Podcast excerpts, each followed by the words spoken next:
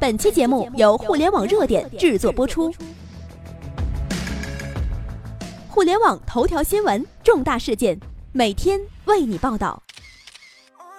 今夜无眠，华为向苹果宣战，这一刻终于等到了。朋友们，如果要是喜欢我们的节目，可以添加我们的微信公众号。当然了，如果要是你想跟我们合作的话呢，也是可以加我们的 QQ 的。我们的 QQ 号码是九六四三幺二二六九九六四三幺二二六九。好了，那我们今天来正式说我们的文章。今夜无眠，华为向苹果宣战，这一刻终于等到了。等到什么了呢？我们来听听。全球第一部四点五 G 手机诞生了。北京时间二零一七年三月二十四号下午，我国企业华为正式宣布，新一代华为手机华为 P 十在中国开售。新一代华为手机采用了最新版的中国麒麟九六零芯片，后置摄像头采用了一千二百万的色彩加两千万像素黑白徕卡双摄像头，并配备了光学防抖技术。手机支持三 G、四 G、四点五 G 的移动网络啊，还有支持四点五 G。看来四点五 G 网络你没有看错，全球第一部支持四点五 G 网络的智能手机终于诞生了。速度比我们用的四 G 手机最大的网速要快数倍，也要流畅数倍。连苹果、三星这些世界级的科技企业都没有研发出来的四点五 G 手机，美国人、韩国人做梦都想研发的高科技，却被我们中国人率先攻下了。恭喜华为，恭喜中国！这一刻必将载入世界科技的史册。这一刻，全场外媒记者都在记录。今天，全世界每一个人都是见证者。欧洲已征服，苹果低头了。不仅技术领先，华为手机的质量更是无人能比。看看英国《每日邮报》的消息。南非开普敦省四十一岁的商人，在私家车道上将汽车驶入车库的时候，遭遇了两名的劫匪，其中一名劫匪直接朝其胸口连开了两枪，哎，但是万幸的是，胸口上揣着的是华为 P 八呀，为他挡下了这两枚子弹，正是这部手机替他挡了子弹，才救了他这一命。所以啊，这个消息出啊，立刻就受到了世界媒体的关注。诺基亚的质量传说过去了，然而华为的质量传奇正在开始。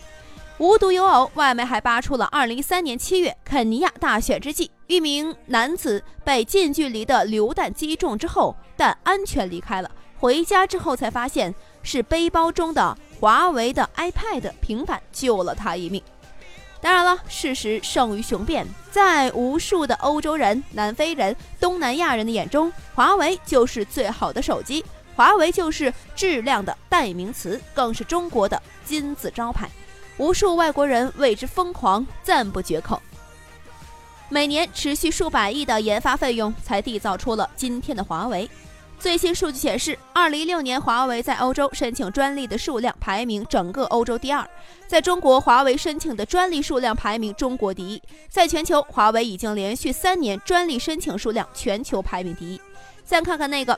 据了解，在手机专利方面，华为向苹果公司许可专利七百六十九件，苹果公司向华为许可专利九十八件。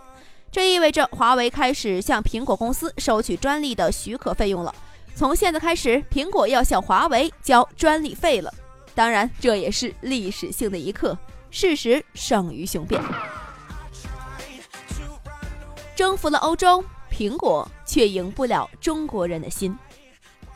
今天还发生了一件大事，刚刚苹果公司在中国发布了一款红色的 iPhone 七，性能没有任何的变化，跟六个月前的苹果手机一模一样，只是把手机的颜色换成了红色的。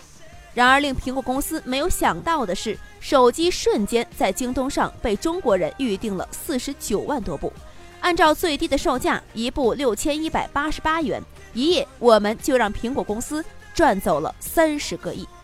这还没加上天猫、淘宝等手机实体店的销量，保守估计，苹果公司一夜要赚走一百亿。华为打死也没有想到，自家的手机赢得了外国人的心，打下了欧洲、东南亚、南非的手机市场，让美国最大的科技企业苹果公司在技术上低头缴费，却在自己家的门口被自己人扔了。iPhone 真的是一面很好的国民照妖镜啊！好了，朋友们，那如果要是喜欢我们的节目呢，记得来添加关注。各位，拜拜，我们下期再见。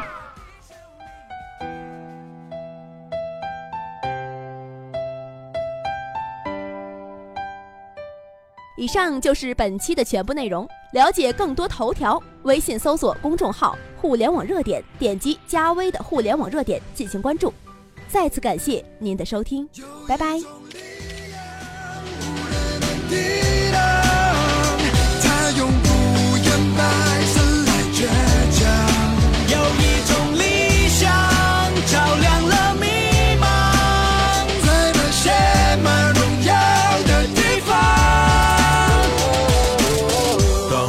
的旋律响起，昂首挺胸，扬把那鲜艳的旗帜扬起。灾难降临时，你我患难与共，互助关爱绝不无动于衷。与真相对白，正视历史，勇敢面对未来。期盼的英雄们平安的归来，从不妥协，那个尊严不容侵犯，永不让步，每寸领土不容侵占。我不再是从前那保守记录的模样，正义的心和脚步没有谁能够阻挡。我不在乎别人是否对我嘲笑，尽管曾经我也是那样的渺誓言捍卫这片大地，利剑般的目光。我为我的祖国感到骄傲，就让五星红旗自由的飘。